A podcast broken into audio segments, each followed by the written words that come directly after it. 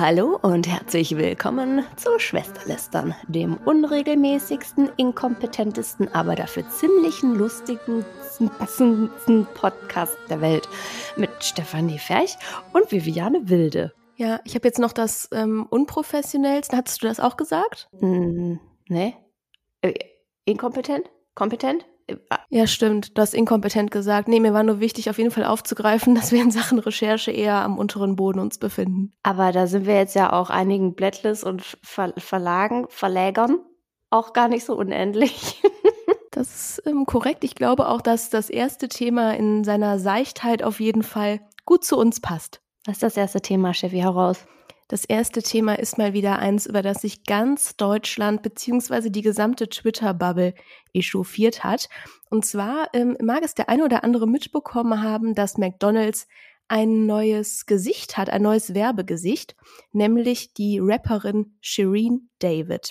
Und vielleicht einmal, um ein bisschen Kontext zu geben, es gab eine neue Kampagne, die McDonald's jetzt letzte Woche gelauncht hat, gemeinsam mit eben besagter Rapperin Shireen David. Und es geht darum, dass ähm, die allseits bekannte Aktion Monopoly, die man, oder zumindest ich, aus meiner Kindheit noch irgendwie kenne im Kontext mit McDonalds, ein Revival erlebt und sie hierfür ihren Song Lieben wir, ja, wie soll ich mal sagen, umgetextet hat, beziehungsweise der Song nun zu dem McDonalds-Claim passt.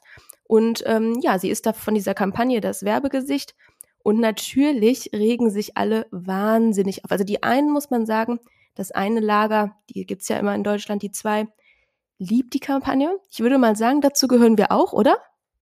Ich finde, das ist eine ganz gut durchdachte, polished Kampagne 360 Grad des Grauens, äh, vielleicht nicht ganz 360 Grad, denn im, im McDonald's Newsletter äh, wurde das Thema Shirin David jetzt nicht aufgefasst, dafür aber das Thema Monopoly, was aber auch irgendwie selbstverständlich ist, weil äh, Newsletter-Abonnenten jetzt tendenziell eher nicht zu Shirin Davids Zielgruppe gehören, würde ich mal sagen. Aber äh, ich, ich habe das als sehr, und das tut Shirin ja in fast all den Dingen, die sie so tut, einen sehr ganzheitlichen und polierten Eindruck. Ich mag das. Ja, und was sagt das zweite Lager?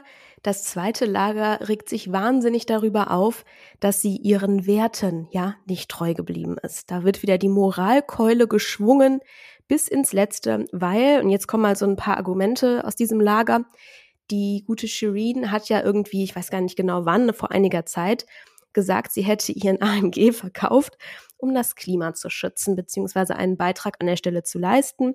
Und dann hat sie irgendwann auch mal gesagt, dass sie sich, glaube ich, nicht genau vegan, aber auf jeden Fall irgendwie besonders ernährt. Auch dafür wurde sie natürlich in besagter Bubble ähm, gefeiert. Und dementsprechend wird diese Kooperation jetzt als ein, ich würde mal sagen, Werteverfall gewertet, oder? Ja, und man sieht aber auch, wie unglaublich dumm diese Diskussion ist. Ne? Also es wird ja wieder alles in einen Topf geschmissen. Ähm, der, ob es, also es wird ja gesagt, ähm, McDonald's an sich ist ja schon mal die größte Kapitalistensau der Welt, ja, und die Mitarbeiter werden nicht gut behandelt, das Essen ist Mist, äh, die, Tierquälerei, CO2-Ausstoß, es ist alles. Es ist von Klimaschutz über äh, Veganismus bis hin zu äh, äh Resources, alles mit drin und es wird auch alles auf Shirin abgeladen. Und ich frage mich immer, wer sind diese Menschen, die meinen, es sich leisten zu können, ein Werteurteil darüber abzugeben.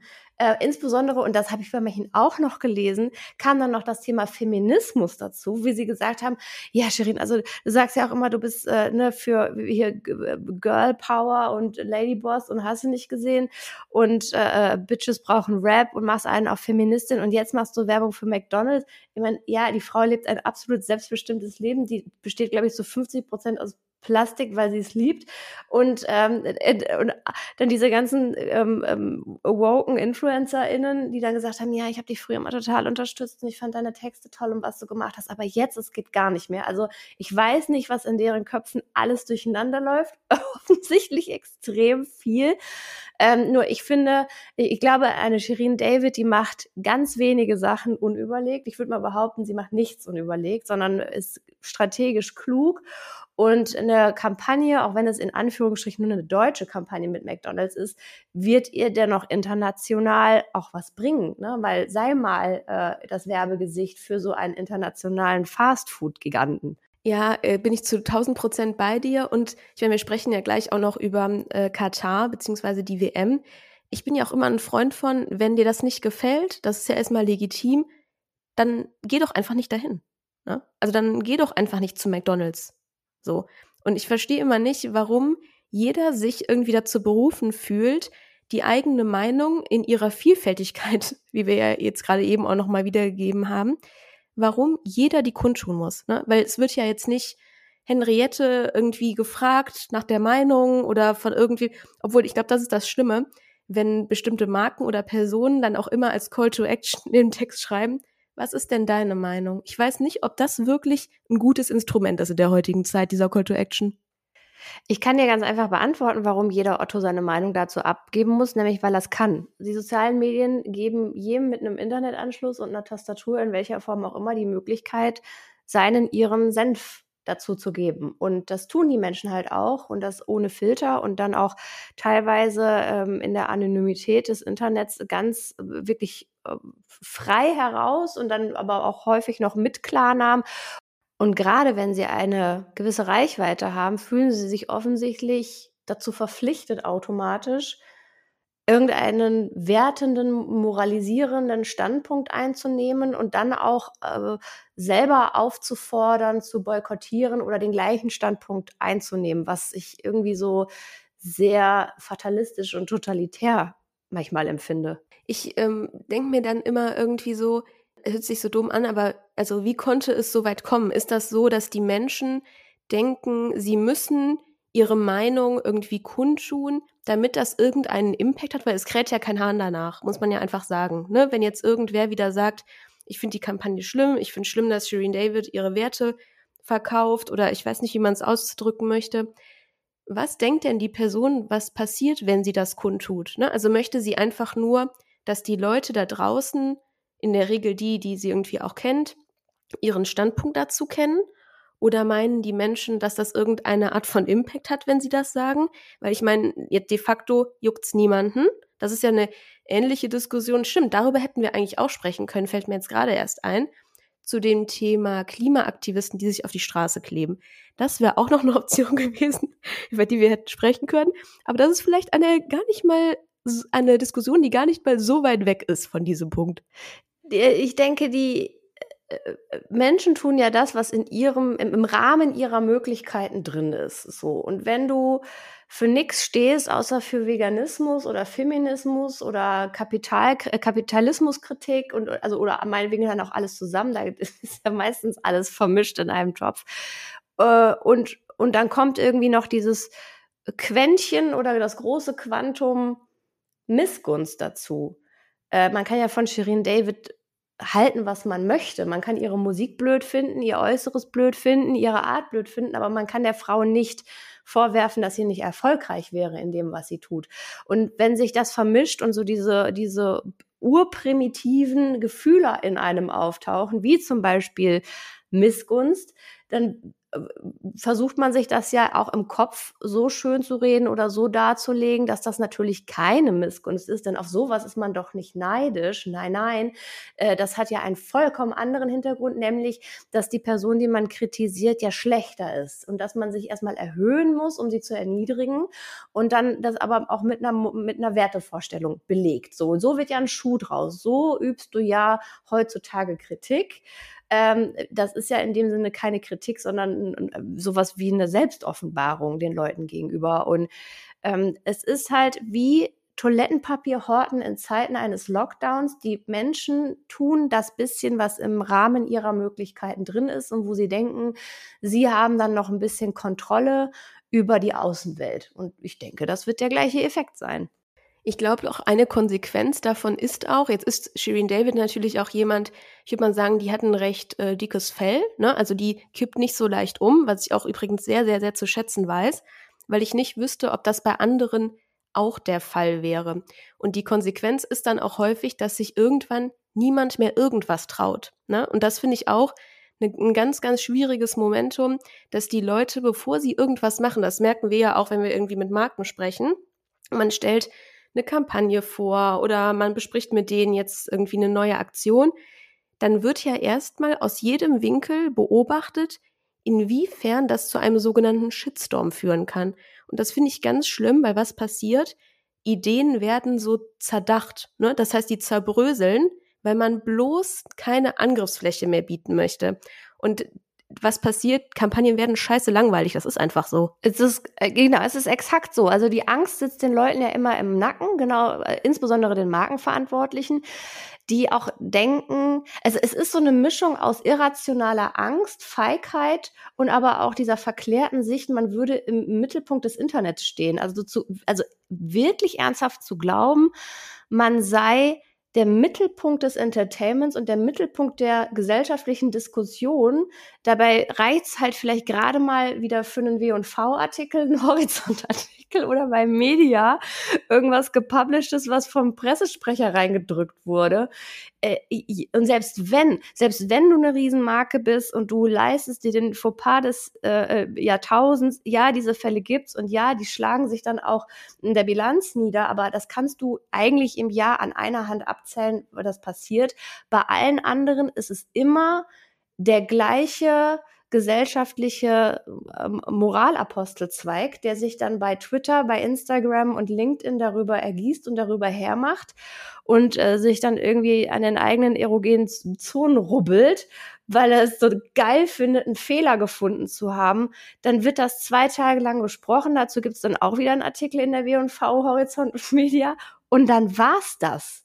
Und ich finde, das muss man einkalkulieren. Genauso wie, bei, wie man bei einem Neuwagenkauf einkalkuliert, dass halt nun mal mit den ersten zehn Kilometern, die gefahren werden, der Auto massiv, äh, das, ah, der Auto, das, der Automobil, weiß man Bescheid, das Automobil an Wert verliert. Das ist einfach so. Das, das ist doch unternehmerisches Risiko auch in irgendeiner Form. Und dieses unternehmerische Denken, ich glaube, das geht vielen Markenverantwortlichen einfach ab die machen keine wirkliche Risikoabwägung mehr. Die haben einfach nur Angst, dass jemand was Böses sagt. Und ich glaube, da kommt auch viel persönliche Motivation raus, weil du als Markenverantwortlicher wirst dann ja auch positioniert oder als Agentur wirst positioniert und alle wollen geliebt werden. Alle wollen, dass man mit ihnen lacht und nicht über sie lacht und alle wollen äh, gekuschelt und gelobt werden und Awards gewinnen. Und wenn das dann mal nicht passiert, weil man mal aneckt, dann ist das irgendwie direkt das ultimative Scheitern. Und das ist eine Haltung, die ist doof. Also wäre äh, es vor 120 Jahren genauso gewesen oder vor ein paar Jahrzehnten. Ich glaube, Marken wie äh, Nivea und Jägermeister und BMW und hasse sie nicht alle gesehen, die gäbe es dann heute nicht mehr, weil du nur eine Horde äh, von feigen Leuten da sitzen hättest. Und äh, ich bin happy, dass Shirin und McDonalds das eben so nicht machen. Die Konsequenz sind ja dann auch sehr weichgespülte Kampagnen, ne, die halt nirgendwo mehr anecken. Und dann finde ich das Lustige, ist die Reaktion, weil was passiert, die Kampagne geht live und sagen wir mal, die ist jetzt weichgespült, ne? Die wurde von jeder Agentur, die mir wirklich übrigens an der Stelle extrem leid tun, weil wie ist es häufig? Agenturen stellen ja sogar meistens ein bisschen, ich sag mal, pikantere Ideen vor und die werden dann durch acht Marfus gedreht und 50 Mal zerdacht, bis sie halt eben weichgespült sind. Und dann beschwert sich, und das ist mein wirklich favorite Moment von jeder Kampagne, und dann beschwert sich, keine Ahnung, der äh, CMO, Vorstandsvorsitzender, der irgendwie mal mit seinem Enkelkind YouTube aufgerufen hat, dass der Spot nur drei Kommentare hat. Ne? Da muss man sich vielleicht auch einfach nicht wundern, wenn die Sachen so weich gespült sind. Genau, es wird zu einem rundgelutschten Bonbon das Ganze. Das noch nicht mal richtig gut schmeckt, das sieht auch nicht gut aus. Und äh, gleichzeitig wird aber an allen Ecken und Enden danach gerufen, Marken sollen Haltung zeigen. Also, aber auch nur, bitte nur Haltung bei den Themen, die uns Bubbleisten in Kram passen. Ja, also das sind, das muss, das müssen schon Themen sein, die, die das Narrativ bedienen, dass wir bei Twitter, LinkedIn und Instagram total feiern und alles andere ist dann nicht gut. Das ist dann der Werteverfall. Das ist dann äh, das, was wir so furchtbar finden.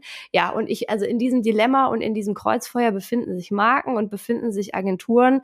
Äh, ich finde, das ist ein schwieriges Thema und ich bin happy um jeden Kunden aus diesem Bereich, der Rückgrat zeigt, der sich zwar auch Gedanken um seine gesellschaftliche Verantwortung macht, äh, aber durchaus auch ähm, fünfe gerade sein lassen kann und wirklich äh, breit da steht und zu den Sachen steht, die sie machen, ohne sich nach einem Tag sofort zu entschuldigen. Äh, außer man macht natürlich wirklich Bockmist, ne? aber das ist ja ein Unterschied.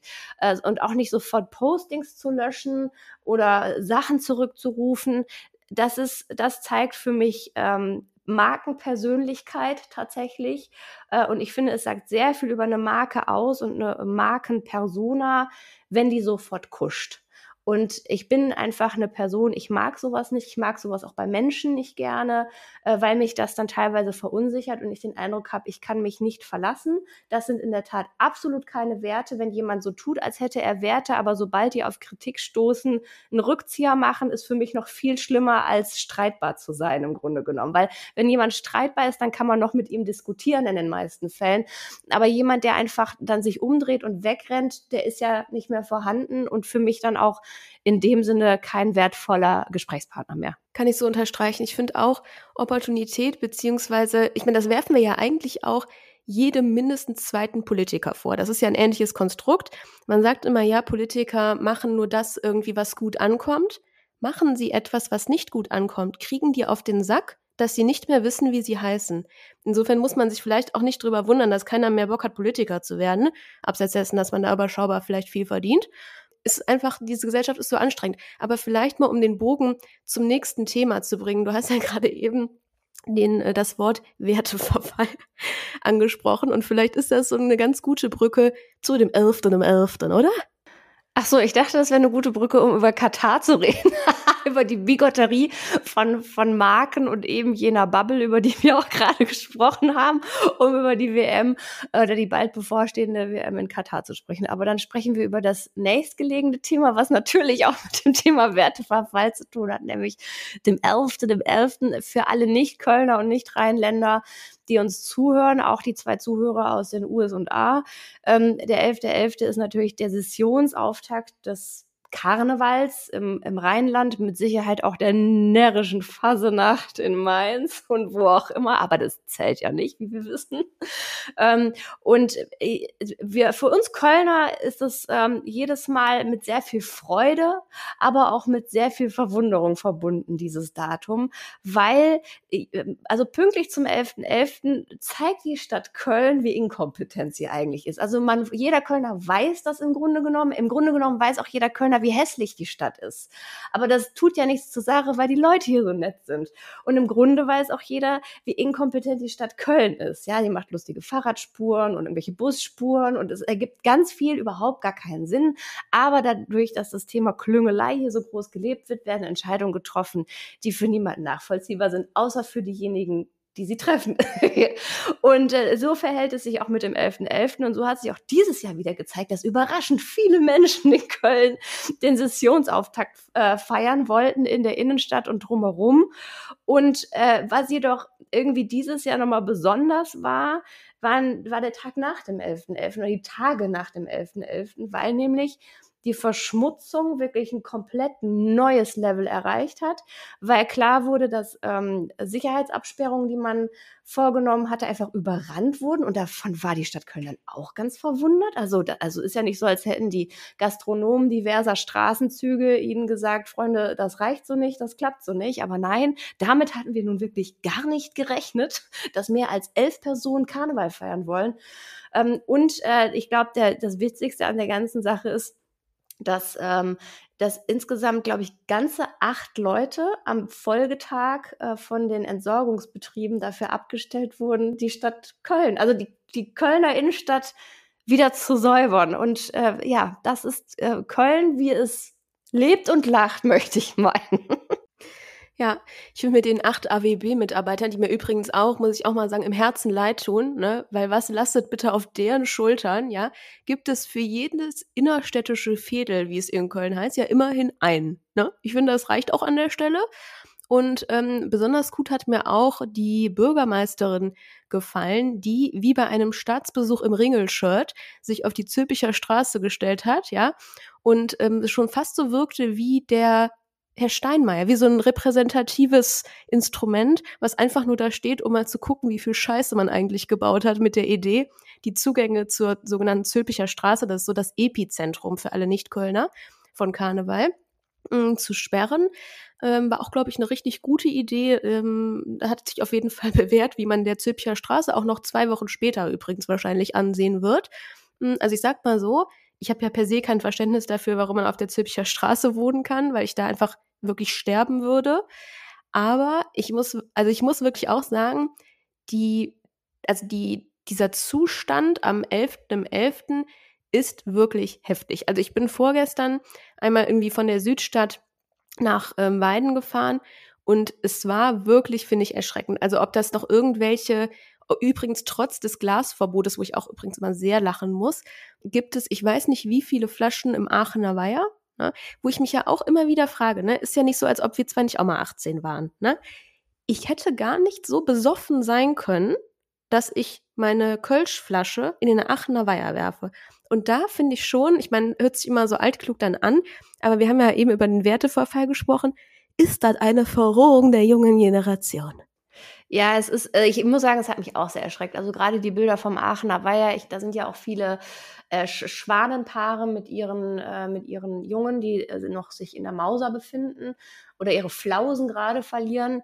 Äh, diese komplette Enthemmung äh, finde ich sehr verwunderlich und entweder ist es mir in den letzten Jahren nicht so krass aufgefallen oder ich, ich achte jetzt mehr drauf oder es war tatsächlich dieses Jahr der völlige Gaudi. So und, und äh, also ich weiß, es gibt da wenige Mülltonnen. Es gibt ja auch sowas wie Müllcontainer, die könnte man ja aufstellen. Ne? Steffi sagte auch gerade zu mir in der Vorbesprechung, so besoffen kannst du gar nicht sein, dass du den nicht triffst.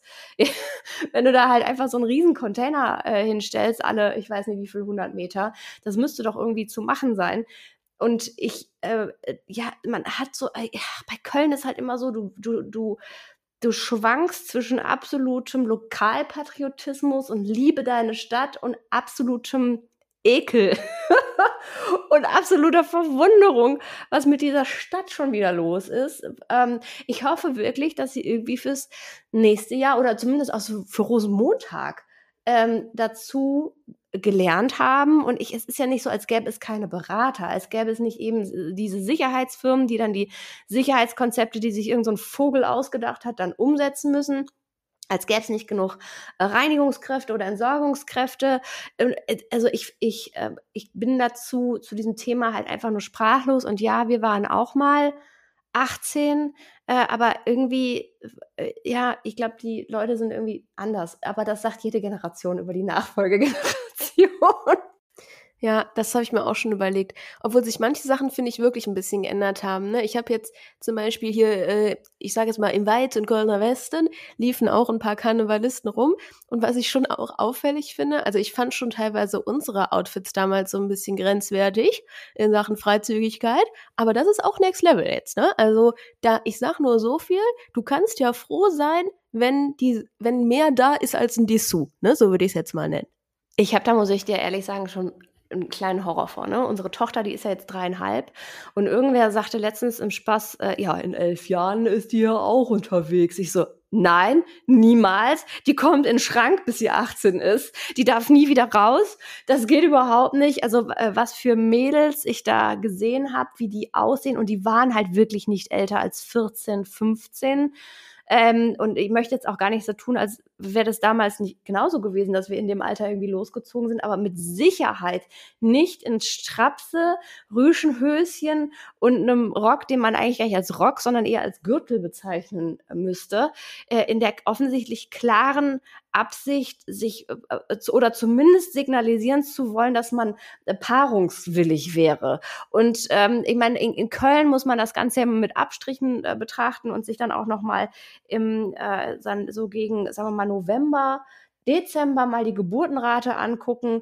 Also es ist ja halt wirklich so, dass an Karneval ganz viel passiert und was im, im Karneval passiert, das bleibt auch im Karneval. Nur bin ich mir nicht sicher, ob das so für 14-Jährige auch irgendwie gelten muss. Aber es ist für mich, äh, die sehr nüchtern war dieses Jahr am 11.11., .11., auch wirklich immer lustig zu sehen, ab einer bestimmten Uhrzeit, wenn du mit der Bahn fährst, wie dann so einzelne halb verschossene, verkleidete Gestalten in der Bahn sitzen oder am Bahnsteig oder an der Straßenecke und wirklich mit größter Mühe versuchen, mit den Augen einen Fixpunkt äh, anzustieren und äh, äh, entweder sich nicht zu übergeben oder halt nicht irgendwie einfach vornüber zu kippen. Es ist jedes Mal sehr erheiternd. Erheiternd und erschreckend zugleich. Ne? Also ich stelle mir immer vor, wenn meine Eltern mal irgendwie am 11.11. .11. auf der Zübcher Straße wären. Ich glaube, die wüssten nicht mehr, wie sie heißen, ne?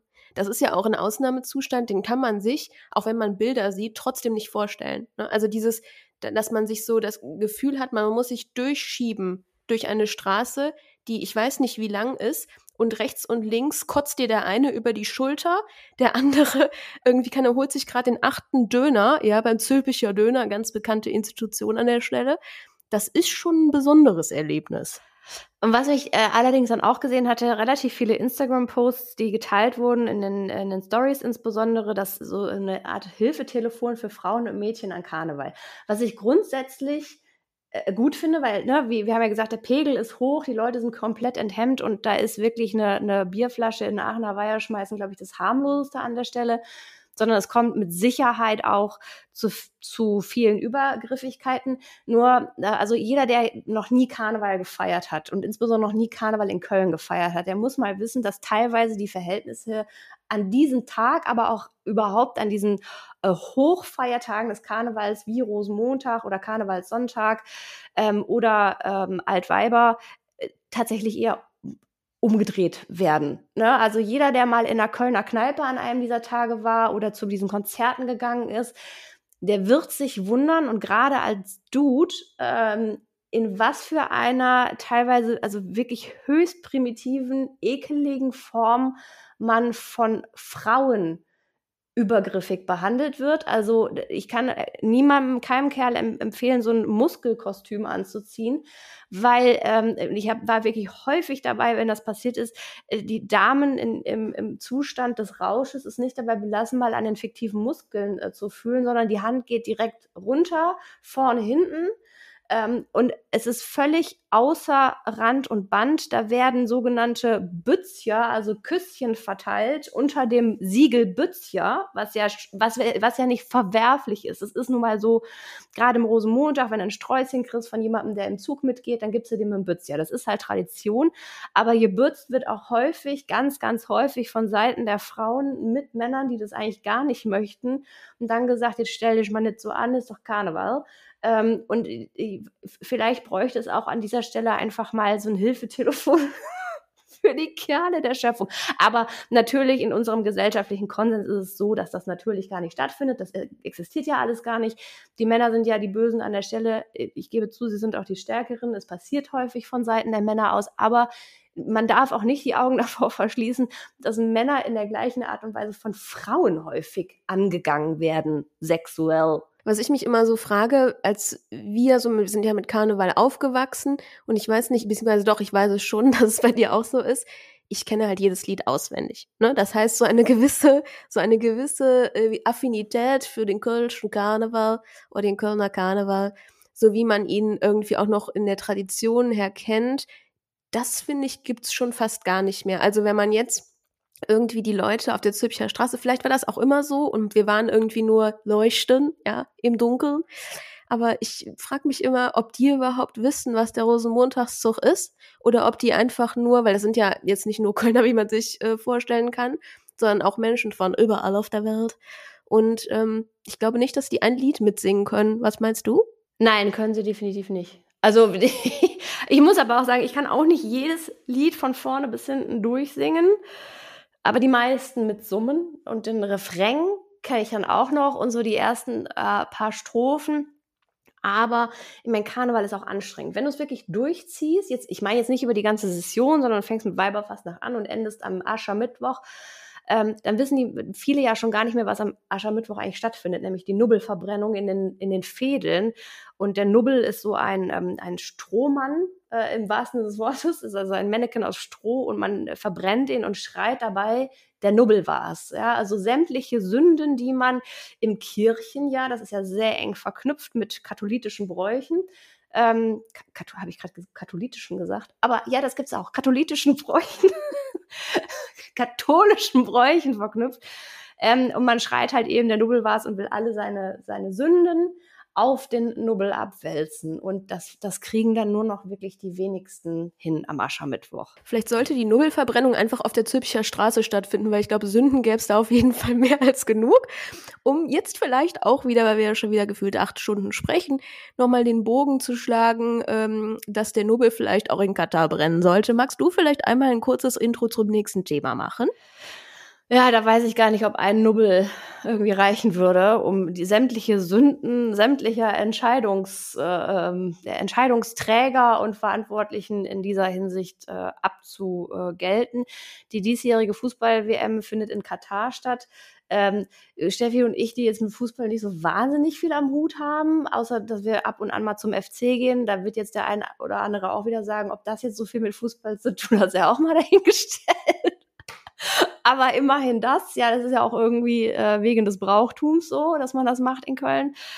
Äh, ja, aber für, für uns ganz viele Fragezeichen, ähm, äh, wie, also äh, Katar ist offensichtlich im Lostopf gelandet, dann hat die FIFA gesagt, ach, wir hätten ja gar nicht damit gerechnet, dass die gezogen werden, weil wir hatten das Zettelchen ja extra äh, tief äh, in der, in der Goldfischschüssel vergraben. Ja, oder es war ganz besonders klein. Ne? Man hat es anstelle von 16-fach 32-fach zusammengeknüpft. Ja, also die Aussage, man hätte auch gar nicht damit gerechnet, dass Katar es wird, aber es dann doch an Katar zu vergeben und dann da unter was für Bedingungen, also ich rieche jetzt einfach nur von klimatischen Bedingungen, eine WM ausrichten zu wollen, mitten in der Wüste in Anbetracht sagen wir mal, ähm, auch so, so, so klimaschutzpolitischer Gesichtspunkte, ganz zu schweigen von Menschenrechtsgesichtspunkten, ähm, äh, wie viele Arbeiter dort umgekommen sind ähm, bei dem Prozedere, diese Infrastruktur da jetzt aus dem Boden zu stampfen, im wahrsten Sinne des Wortes. Ähm, äh, bis hin zu, sagen wir mal, der gesamtgesellschaftlichen Betrachtung, ob Katar im westlichen Sinne jetzt wirklich der perfekte Standort ist ähm, unter den, den dort herrschenden politischen äh, Bedingungen. Und äh, es ist wirklich ein sehr komplexes Thema, wo Marken sagen, wir boykottieren das. Dann gibt es einen David Beckham, der ist das Gesicht für Katar, wo sich auch wieder jeder denkt, what? Warum? Also als hätte er nicht genug Geld? War das jetzt der wichtige Deal, den er auch nochmal machen äh, müsste? Andererseits, äh, wo Steffi und ich, wir sind ja so ketzerisch und so schlimm und solche äh, Kapitalistenschweine, die sagen, na ja, sich auf der einen Seite politisch über Katar aufregen und über die Menschenrechte und ähm, äh, aber andererseits ähm, ähm bereitwillig Ressourcen dort abschöpfen oder aufkaufen, um äh, hier die Nachttischlampe anzumachen, das geht dann wiederum offensichtlich. Also ein sehr höchst komplexes Thema. Wir werden aber versuchen, es jetzt einfach auch nur mal unter, sagen wir mal, Marken- oder Marketing-Gesichtspunkten äh, zu besprechen. Ich glaube, auch da wieder mh, hm, sind wir ein bisschen wieder am Anfang unserer Folge. Ich verstehe auch nicht, warum jeder wieder seinen Senf dazu abgeben muss. Also, ja, wir haben besprochen, warum das so ist, aber ich finde es trotzdem irgendwie seltsam, weil ich zum Beispiel werde es auch nicht schauen, aber jetzt mal neben dem Punkt, ähm, die du gerade eben, oder die Punkte, sind ja mehrere, die du erläutert hast, finde ich es einfach, ich fühle es nicht. Ne? Also ich fühle nicht, eine WM zu gucken, die bei 40 Grad stattfindet, zwei Wochen vor Weihnachten, ja, so ungefähr. Fühle ich einfach nicht. Habe ich einfach keine Lust drauf, ja. Und auch da wieder, dann lass es doch einfach sein. Wenn du es nicht fühlst, ist ja in Ordnung. Oder wenn du das nicht unterstützen möchtest, alles gut, aber schwing dich doch nicht immer auf. Das nervt einfach so. Und die Konsequenz ist übrigens, wir haben ja eben im Vorgespräch einmal zu diversen Aktionen von Marken gesprochen, die sich irgendwie dagegen stellen wollen oder ein Zeichen ähm, dagegen ähm, setzen möchten. Und eins davon ist ja, oder hat ja die Lufthansa getan. So, und die hat ja irgendwie einen Flieger ins Leben gerufen, der, ähm, ich weiß gar nicht mehr, wie sie es genau genannt haben, schauen wir gleich nochmal nach, aber die auf jeden Fall mh, mm, mit diesem Flieger und wie der irgendwie aufgemacht ist, ein Zeichen setzen wollen. So, jetzt ist es aber so, dass der Flieger ja gar nicht nach Katar fliegt, sondern in den Oman. Ne? Und ähm, ich fand das Argument war einfach äh, richtig klasse, nämlich das tut man ja nicht, wegen der Nachhaltigkeit. Genau, die eine Stunde Weiterflug von Oman nach Katar, das sei einfach zu schädlich für die Umwelt, ist auch irgendwie, also entweder haben wir etwas extrem missverstanden bei der Aussage oder die Lufthansa hat sich selber missverstanden oder irgend, also, also es ergab halt nicht so wahnsinnig viel Sinn. Der Flieger ist gelabelt mit dem Hashtag Diversity Wins. So, äh, äh, ja, ist nett, edel und ritterlich. Äh, ob das jetzt genau das Zeichen ist, was die Welt brauchte seitens der Lufthansa, wage ich zu bezweifeln. Aber es ist halt auch nur ähm, eine Aktion. Es gibt durchaus viele Marken, wie zum Beispiel ähm, ING oder der Hummel, ne, ist ja auch ein Sportartikelhersteller, die unterstützen es halt einfach nicht. Äh, also weder dort äh, entweder ähm, äh, Kartenkontingente ähm, zu haben oder überhaupt da als Marke sichtbar zu sein, machen da aber auch keinen riesen Aufriss rum. Und das ist ja Steffi und mir ja immer am sympathischsten, ne? dass man Haltung zeigt, aber gar nicht mal so großartig den Bagger dazu aufmacht. Ähm, ich bin halt, ich, ich also bin ja wie gesagt kein riesen Fußballfan und vor dem Hintergrund äh, auch die Temperaturen hierzulande, so Public äh, Viewing, auch wiederum ein Begriff, den es ja eigentlich gar nicht gibt. Public Viewing ist, glaube ich, die öffentliche Aufbahrung von Leichen in Großbritannien. Aber ist ja auch egal, die Deutschen machen das alles immer ein bisschen anders. Äh, ich, da habe ich gar keine, also ich, bei mir kommen da auch keine patriotischen Gefühle auf, wie jetzt zum Beispiel 2006, wo wir alle im, im Sommermärchenfieber waren. Wir, ich, wir lassen es einfach sein dieses Jahr, oder? Ja, und ich muss auch ganz ehrlich sagen, also meine Begeisterung, mir jetzt Paraguay gegen Katar anzugucken, ist auch wirklich überschaubar an der Stelle. Und vielleicht nochmal, um in Persona ein Best Practice zu nennen, wenn man das denn so beschreiben möchte, macht's doch einfach wie Jonas Hector. Ja? Der hat einfach gesagt, ich bin nicht dabei, ist nichts für mich, um mal wieder nochmal noch mal stärker den Lokalpatriotismus an der Stelle da vorne zu stellen. Ist übrigens natürlich ein Kölner Spieler, beziehungsweise der Kapitän. Und der hat einfach gesagt, ich bin nicht dabei. Der hat auch keinen großen Video ihm gesagt, hast nicht den Bagger aufgemacht, einfach gesagt, ich bin raus, passt nicht, tschüss. So. Und vielleicht könnte das der ein oder andere auch mal machen mm, und nicht ständig nach vorne hin irgendwie so tun, als wäre er der krasste Moralapostel und dann aber trotzdem irgendwie, äh, was weiß ich nicht, alles mit Katar veranstalten. Weil das ist nämlich was, diese Bigotterie, die ist ja, wie wir eben auch schon gesagt haben, ein Stück weit auch die Konsequenz von diesem gesellschaftlichen Phänomen dass du auf der einen Seite gezwungen wirst, bestimmte, in Anführungszeichen gezwungen, wirst bestimmte Dinge zu tun und auf der anderen Seite dann irgendwie hintenrum im versteckten Kämmerlein es ja doch so machst, wie du es am besten findest. Und ich finde, das führt uns auch wieder ganz schön zu dem Punkt, äh, um nochmal über Magen zu, Ma Magen, Saumagen zu reden, nee, über Marken zu reden. Äh, ich glaube, Magenta TV von der Telekom überträgt ja unter anderem, ist aber auch Sponsor gleichzeitig. Ähm, und da geht auch wieder die Schere in meinem Kopf sehr weit auseinander, wie die Telekom einen Spot veröffentlichen kann, wo es um No Hate geht, gleichzeitig aber bereitwillig ein Event sponsert, wo dann der äh, Sprecher aus Katar in einem Interview äh, sagt, ähm, Homosexualität sei eine, was ist es, geistige Krankheit oder geistige Verwirrung, ich weiß nicht mehr genau, was er gesagt hat.